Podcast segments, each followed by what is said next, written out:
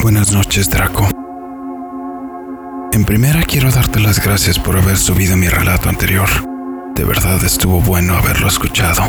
Recordé lo que pasamos aquellos días. Me erizó la piel. Como te contaba en mi relato anterior, soy amante de lo paranormal y he pasado por varias cosas a las que no le tengo explicación. Pónganse los auriculares, suban el volumen y apaguen la luz porque están a punto de escuchar historias y relatos en el umbral de la noche. Comenzamos.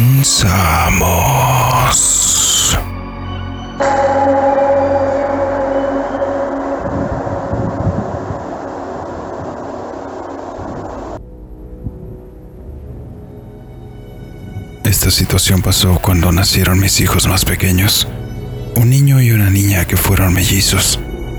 Una vez que mi esposa terminó su periodo de incapacidad por maternidad, mi mamá y mi cuñada eran las que me ayudaban a cuidar a los pequeños, principalmente a que debido al trabajo de mi esposa, le llevaba en ocasiones a trabajar en el turno nocturno. Uno de aquellos días cuando tuvo que ir a trabajar de noche, tanto mi madre como mi cuñada ya tenían un compromiso y no podían cuidar a los niños. Por lo que le dije a mi esposa que yo podría cuidarlos. Son muy tranquilos en la noche y no creo que me vayan a dar problemas. Me dije a mí mismo pensando que sería pan comido. Ella tampoco lo vio con malos ojos y accedió sin problema. Dijo que estaba bien que yo los cuidara. Recuerdo que era viernes yo solía desvelarme viendo el fútbol o algún otro evento deportivo que estuvieran transmitiendo, pues me gustaba aprovechar que los sábados no tenía que trabajar, por lo que tenía la libertad de levantarme un poco más tarde de lo habitual.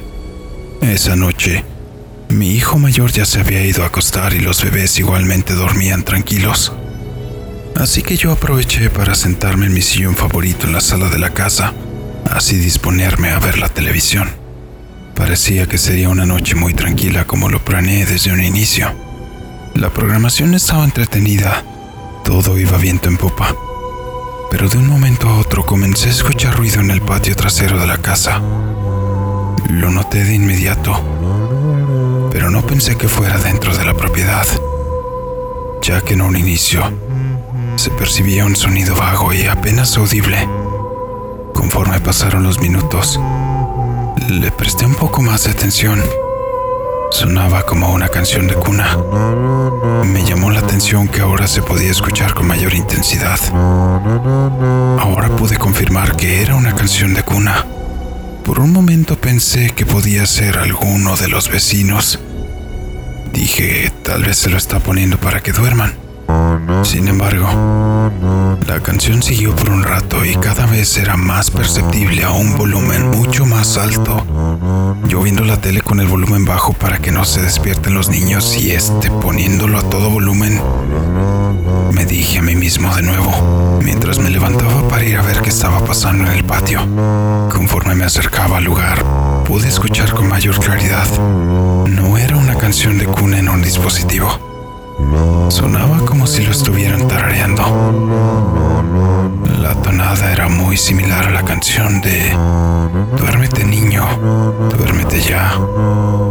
Pero tenía algo que me inquietaba. Cada paso que daba me hacía sentir una brisa helada, una brisa que iba intensificándose mientras más me acercaba al patio. Llegué al lugar y abrí la puerta para dar un vistazo tal vez para averiguar de dónde venía el ruido.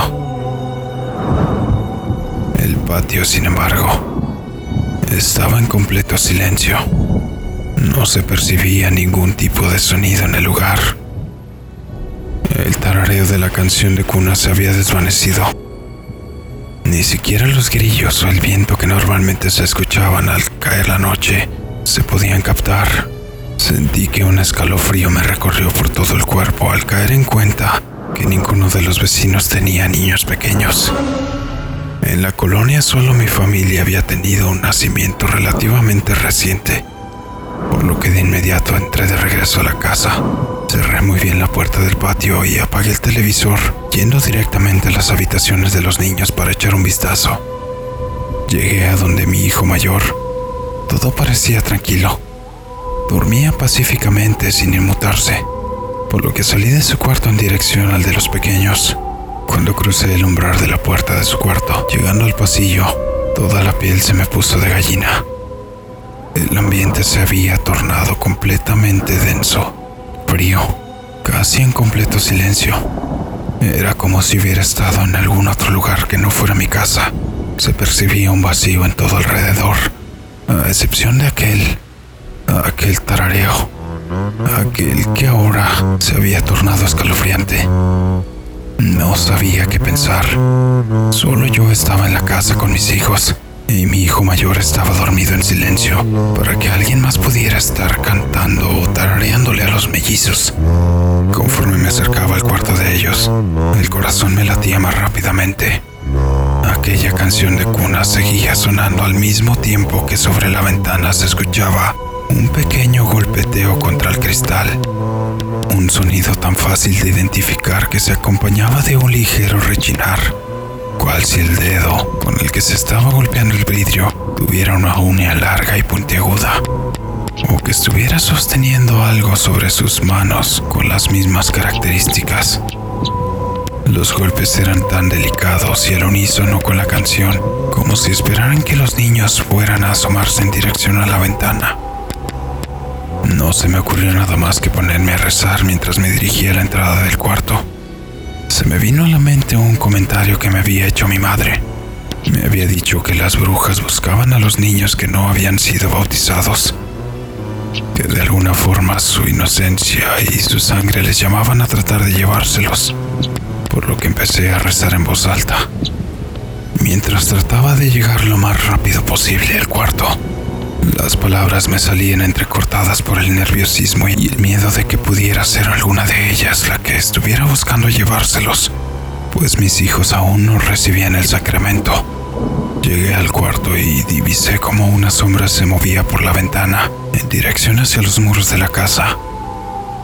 Mis niños seguían durmiendo, pero noté que algo les inquietaba, pues estaban haciendo pucheros. En ningún momento dejé de rezar pero los dejé en la cuna mientras yo trataba de ver algo a través de la ventana. Solo pude ver unas sombras que se movían rápidamente entre la oscuridad y las sombras de la lámpara que lo usaba desde la calle. Tomé unas tijeras y las empecé a poner en forma de cruz sobre todas las puertas y ventanas de la casa, incluso atracando algunas de ellas con palos de escobas y trapeadores, mientras seguía rezando en voz alta todas las oraciones que se me venían a la mente. Los ruidos sobre las ventanas empezaron a disiparse poco a poco, pero esa noche no pude dormir. En ciertos momentos, mientras transcurría la nocturnez, me parecía escuchar el repiqueteo sobre las ventanas que se acompañaban de aquel tarareo de la canción de cuna. Aquella insignificante canción que esa noche se había tornado en una señal macabra de que seguramente esa noche las brujas rondaban la casa buscando llevarse a mis bebés.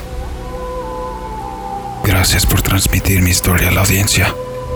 Les mando un saludo a todos. Que tengas mucho éxito con el canal.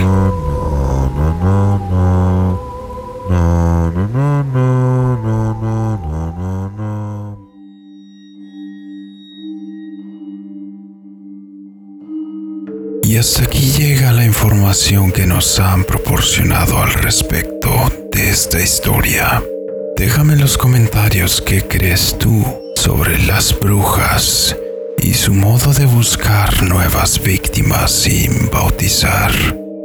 Asimismo nos puedes dejar qué te pareció la historia o simplemente si te gustaría escuchar algún otro tipo de relatos.